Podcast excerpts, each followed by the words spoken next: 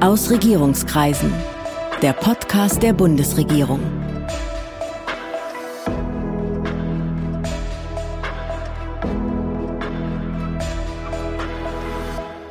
Hallo, willkommen zu Aus Regierungskreisen, dem Podcast der Bundesregierung. Ich bin Sven Siebert, ich bin Gastgeber dieses Podcasts und heute habe ich Armin Schuster zu Gast. Er ist Präsident des Bundesamtes für Bevölkerungsschutz und Katastrophenhilfe in Bonn. Und wir wollen uns darüber unterhalten, wie man sich auf Katastrophen vorbereiten kann und wie man das Schlimmste verhindert. Armin Schuster hat im Bundesinnenministerium gearbeitet und war Polizeidirektor bei der Bundespolizei. Von 2009 bis 2020 gehörte Schuster dem Deutschen Bundestag als Abgeordneter der CDU an. Seit vergangenem Herbst leitet er das Bundesamt für Bevölkerungsschutz und Katastrophenhilfe, kurz BKK. Guten Tag, Herr Schuster. Hallo, Herr Siebert. Herr Schuster, wer nach Katastrophen sucht, vor denen Ihr Amt uns schützen soll oder wo Ihr Amt helfen soll, da müssen wir nicht lange suchen. Immer noch stecken wir mitten in der Corona-Pandemie, die Hunderttausende Menschen schwer krank gemacht hat und immer noch macht und uns allen unangenehme Beschränkungen unseres Lebens auferlegt.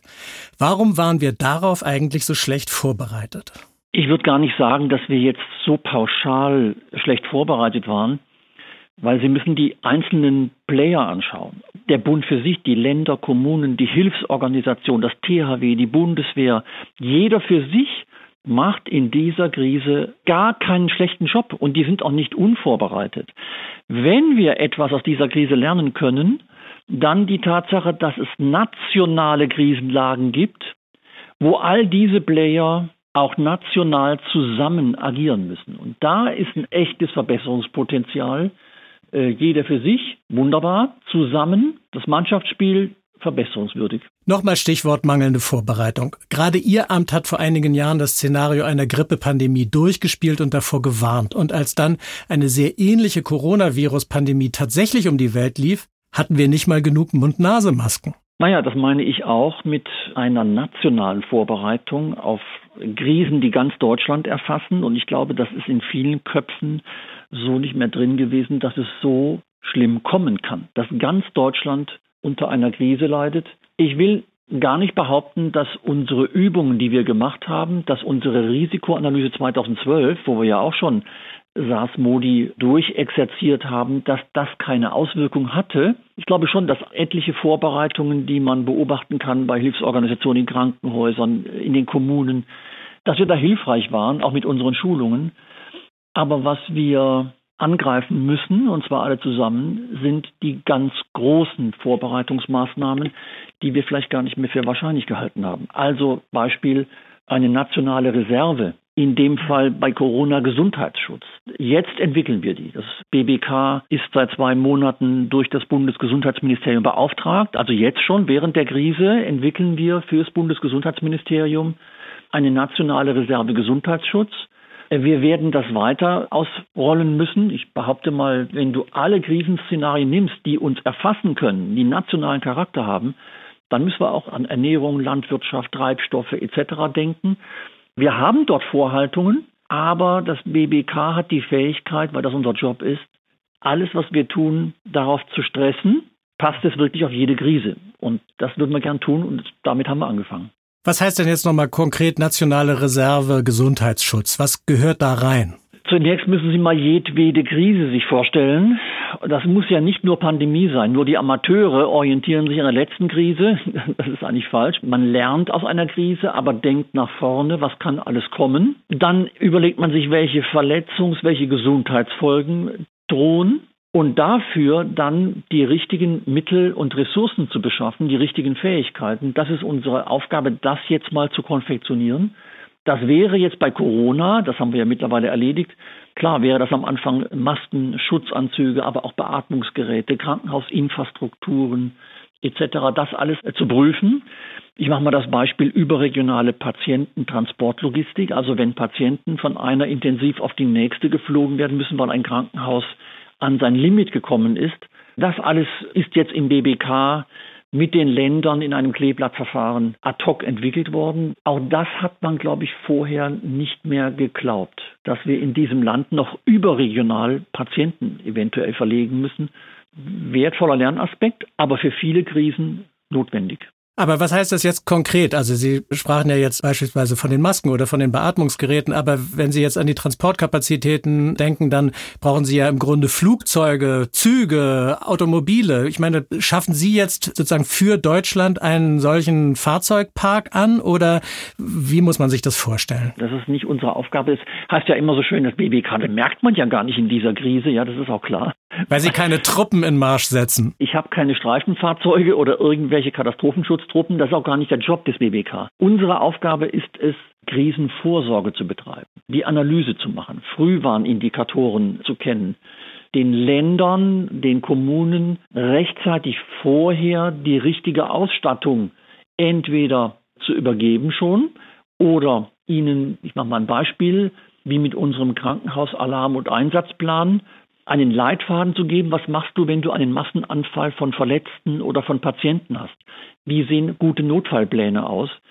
Wie sieht ein Best-Practice-Beispiel aus für ein, den Betrieb eines Impfzentrums, für den Betrieb eines Testzentrums etc.?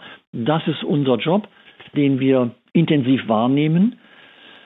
Und künftig ist, glaube ich, das größte Verbesserungspotenzial, an dem wir arbeiten können, wollen wir mit einem Bevölkerungsschutzzentrum, einem gemeinsamen, wo alle Akteure an Bord sind, dieses konzertierte Agieren, dieses gemeinsame, das abgestimmte Agieren deutlich verbessern.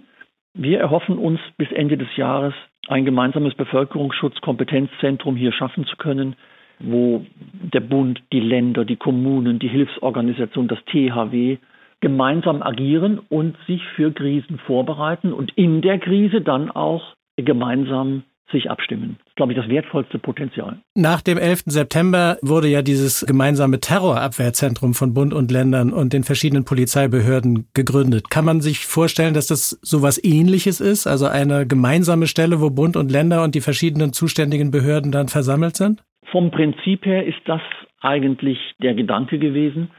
Wir haben im Bereich der polizeilichen Gefahrenabwehr eine ganze Reihe solcher Zentren. Also das, was Sie gerade ansprechen, das gemeinsame Terrorabwehrzentrum, wir haben das gemeinsame Extremismus-Terrorabwehrzentrum, wir haben das Cyberabwehrzentrum. Wenn Sie jetzt nach einem guten Vorbild noch fragen, es gibt in der nicht polizeilichen Gefahrenabwehr nur eine einzige Stelle, wo so etwas schon bewährt funktioniert. Und das ist das Havariekommando der fünf Küstenländer mit dem Bund und weiteren Akteuren im maritimen Sicherheitsamt. Das ist für mich auch so ein Bild, wo ich sehe, aha, die Bundesländer, die Kommunen, die Sicherheitsakteure, der Bund an sich begreifen das Thema Bevölkerungsschutz als Gemeinschaftsaufgabe. Und so sehen wir es im BBK. Deshalb betreibe ich hier in meiner Behörde auch ein gemeinsames Melde- und Lagezentrum von Bund und Ländern für solche Fälle. Eine Keimzelle ist also schon da. Und ich sage mal, viele Bürger, die immer wieder vielleicht beklagt haben, vor allem wenn sie überregional gereist sind, äh, warum darf ich in dem einen Bundesland das, in dem anderen dies und die Unterschiede. Dieses regional zielgenaue Agieren ist am Ende vielleicht ein Erfolgsfaktor, da bin ich relativ sicher. Aber ich glaube, dass in einem Kompetenzzentrum Bevölkerungsschutz unter den Operativverantwortlichen, wenn man das vorher abgestimmt hätte, die ein oder andere Unterschiedlichkeit nicht notwendig gewesen wäre. Und deshalb glaube ich, dass wir einheitlicher agieren würden, auch der politischen Leitung einheitlichere Entscheidungsvorbereitungen machen könnten. Das ist jedenfalls ein großes Ziel, ein nationales Lagebild zu entwickeln, wenn Deutschland wüsste, was Deutschland weiß. Jeder Akteur für sich weiß es natürlich. Aber ich könnte Ihnen nicht sagen, dass ich heute auf ein Knöpfchen drücken kann und Ihnen erklären kann, wo haben wir welche Fähigkeiten in Deutschland, welche Reserven, wie ist die aktuelle Lage. Das kann jeder Akteur für sich. Und wir versuchen jetzt, ich sag mal, ein nationales, ein 360-Grad-Lagebild mit unseren Partnern zu entwickeln, um allen übrigens, ne, den Landesregierungen, der Bundesregierung, dann auch ein valides Lagebild übergeben zu können. Und zwar ständig. Das Muster ist doch immer dasselbe. Es passiert etwas, dann stellt man fest, die Bund-Länder-Koordination funktioniert nicht und man richtet irgendein gemeinsames Zentrum ein. Wie kann man vermeiden, dass sich das bei der nächsten Krise wiederholt? Das haben wir, glaube ich, alle gelernt. Das ist eine Frage, die wir alle zusammen beantworten müssen. There is no glory in prevention. Haben wir ja oft genug gehört in dieser Krise, aber das ist die Erklärung. Und ich sage mal ganz offen, Ich nehme mal ein praktisches Beispiel, da können Sie es ganz leicht dran erkennen, in welchem Dilemma das BBK agiert. 2016 hat der damalige Bundesinnenminister Thomas de Maizière die Konzeption zivile Verteidigung vorgestellt in der Bundespressekonferenz. Das ist die Konzeption, die uns vorbereiten soll auf den schlimmsten Fall, also sprich den Spannungs- und Verteidigungsfall, äh, das Landesverteidigungsszenario. Und in diesem Zusammenhang kam er auch auf den Punkt, dass es gut wäre, wenn jeder Bürger sich notfallmäßig zu Hause daran gewöhnt, einfach immer für zehn Tage autark zu sein, für zehn Tage zu Hause alles bevorratet zu haben, was er braucht, ohne das Haus verlassen zu müssen. Shitstorm, Herr de Maizière war plötzlich ein staatlicher Prepper. Es war furchtbar. Es war furchtbar und natürlich das Amt, das diese Notfallcheckliste entwickelt hat und die ist auch daran, dass das BBK und die sind natürlich gleich in einem Abwasch mit den Bach runtergeschickt worden. Äh, furchtbar. Heute, Herr Siebert, ist die gleiche Notfallcheckliste, die wir zwar permanent aktualisieren, aber die gleiche Notfallcheckliste unser Kassenschlager. Keine Woche, ohne dass mindestens zwei, drei Medien darüber berichten. Wir haben mittlerweile Fernsehinterviews dazu. Warum? Weil die Menschen bemerken, das ist gar nicht so dumm, wenn du Quarantäneerfahrung mal gemacht hast. Oder wenn du dir sagst, Mensch, in Corona-Zeiten will ich gar nicht so oft ins Geschäft gehen. Ich orientiere mich mal daran. Ich will wirklich mal sieben Tage, zehn Tage zu Hause. Dann kaufst du anders ein. Wenn sich das einschleifen würde unter dem Gesichtspunkt, ich sag mal salopp, der Amateur hamstert mitten in der Krise. Der Profi sorgt vor. Und Vorsorge ist der beste Bevölkerungsschutz, den wir machen können. Und das ist eine alte Weisheit. Der sich selbst schützende Bürger ist durch keine staatliche Einrichtung zu schlagen. Das ist einfach die größte Hebelwirkung wenn der Bürger selbst vorsorgt. Und dafür wollen wir kompetente Ansprechpartner sein. Ich gebe offen zu, das BBK hat noch Luft nach oben in der Kommunikation unmittelbar mit dem Bürger. Und daran arbeiten wir in unserer Neuausrichtung. Wir wollen viel, viel ansprechbarer sein. Wir wollen den Menschen helfen, selber risikomündig sich zu verhalten. Aber es braucht stark die Medien. Also das ist auch ein Aspekt von Bewusstseinsbildung, dass wir, wenn wir keine Krise haben, dass dann ein BBK nicht als Partyschreck verpönt ist oder als Panikmacher oder gar staatlicher Prepper, wenn wir sagen, Leute, wir müssen uns auf einen Hitzesommer vorbereiten, wir müssen uns auf eine hybride Bedrohungslage vorbereiten, auf flächendeckenden Stromausfall. Gerade das Thema Klimawandelfolgen, glaube ich, muss man niemandem mehr groß erklären, wie real das sein könnte. Aber auch der Bündnisfall. Für uns sind das weiße Schwäne. Die kann man vorhersehen. Worauf kann man sich denn überhaupt vorbereiten? Oder sozusagen, was ist die Technik, sich auf Bedrohungen vorzubereiten, die man vielleicht noch nicht erlebt hat? Also ich, ich habe kürzlich gelesen, dass die amerikanischen Streitkräfte das Szenario eines Zombie-Angriffs durchspielen. Und zwar nicht, weil sie irgendwie real damit rechnen, dass die Zombies kommen, sondern sozusagen als Denkmodell das Unmögliche zu denken und auf die richtigen Ideen zu kommen. Haben Sie auch sowas wie ein Zombie-Szenario im BBK?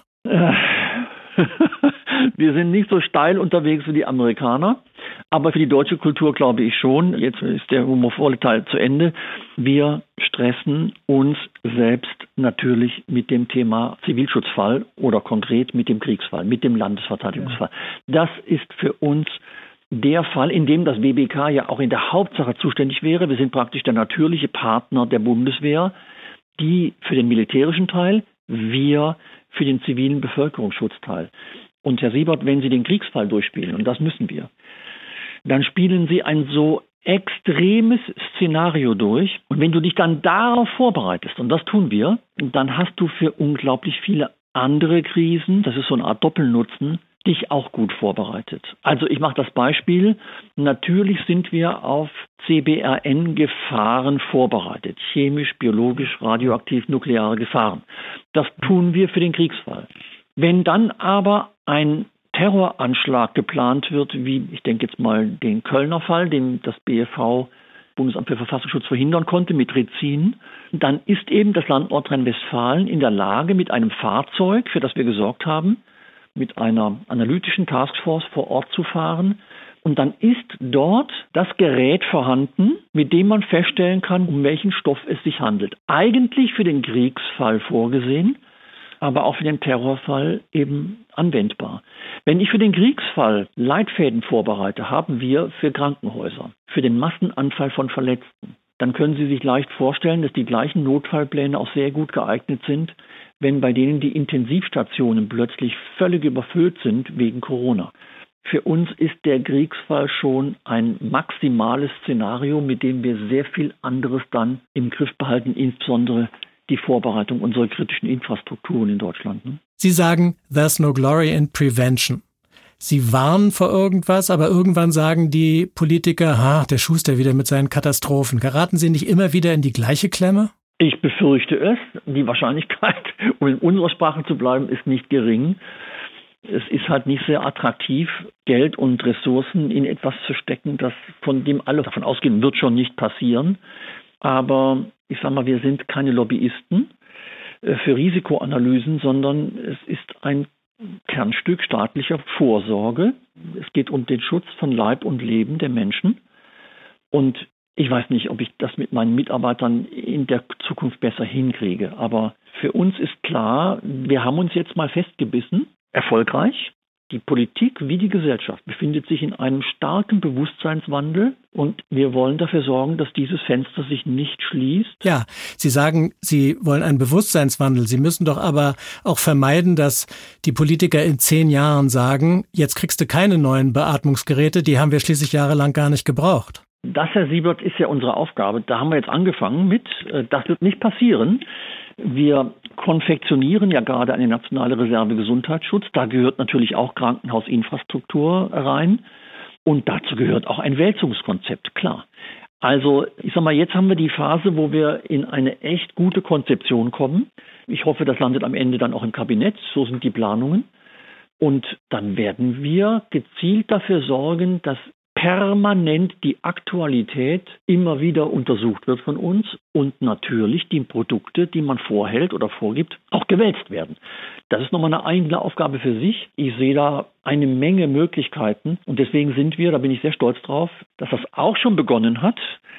Wir haben mit dem RKI 2012 die Risikoanalyse gemacht, SARS Modi, von der heute alle ein wenig verschämt unter sich gucken, weil sie das nicht so ernst genommen haben.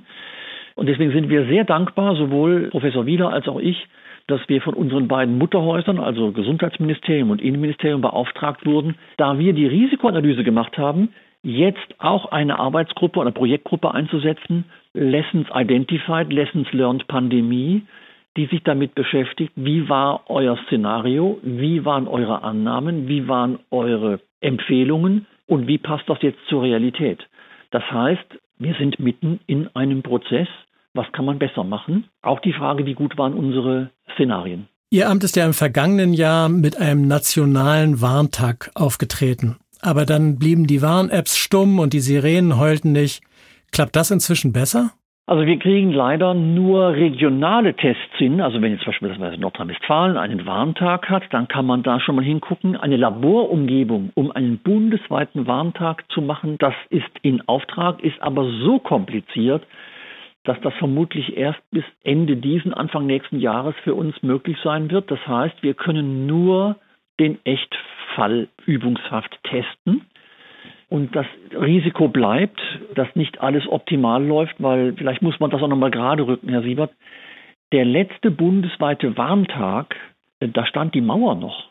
So, und seit dieser Zeit hat man es nie wieder getan. Man, man hat ja auch gedacht, man braucht keine Sirenen mehr. Sie werden in Berlin keine einzige Sirene hören, wenn ich jetzt aufs Knöpfchen drücke, weil es da keine mehr gibt. So, das ist aber nicht Verantwortung des BWK, sondern das ist Verantwortung der Kommunen und Länder, da wo viele gesagt haben, wir setzen auf die digitalen Medien. Die digitalen Medien sind auch vollkommen in Ordnung, unterliegen aber einem extrem hohen technologischen Risiko. Das BWK verhandelt mit Google und Apple, ohne mit denen einen Vertrag zu haben, mit Weltkonzernen darüber, ob unsere Push-Meldungen zur Warn-App Nina auch rechtzeitig rausgehen. Da sind wir aber Bittsteller in einer sehr komplizierten Technologie. Das sagen auch die Konzerne. Hast du Mobilfunknetzausfall in dem Moment? Hast du irgendwo einen Stromausfall? Oder hat eine Kommune keine Sirene auf dem Dach? Oder, oder, oder? Dann kommt die Kritik beim BBK an. Wir sind uns dessen bewusst und deswegen äh, jammer ich jetzt nicht, sondern ich bedauere etwas, dass man im Jahr 2020 nicht erkannt hat. Wir testen seit Jahrzehnten das erste Mal wieder mit einem Warnmittelmix, der eigentlich uns gar nicht so optimal bekannt war, weil es keinen Bundeswarnkataster gibt. Das machen wir jetzt neu.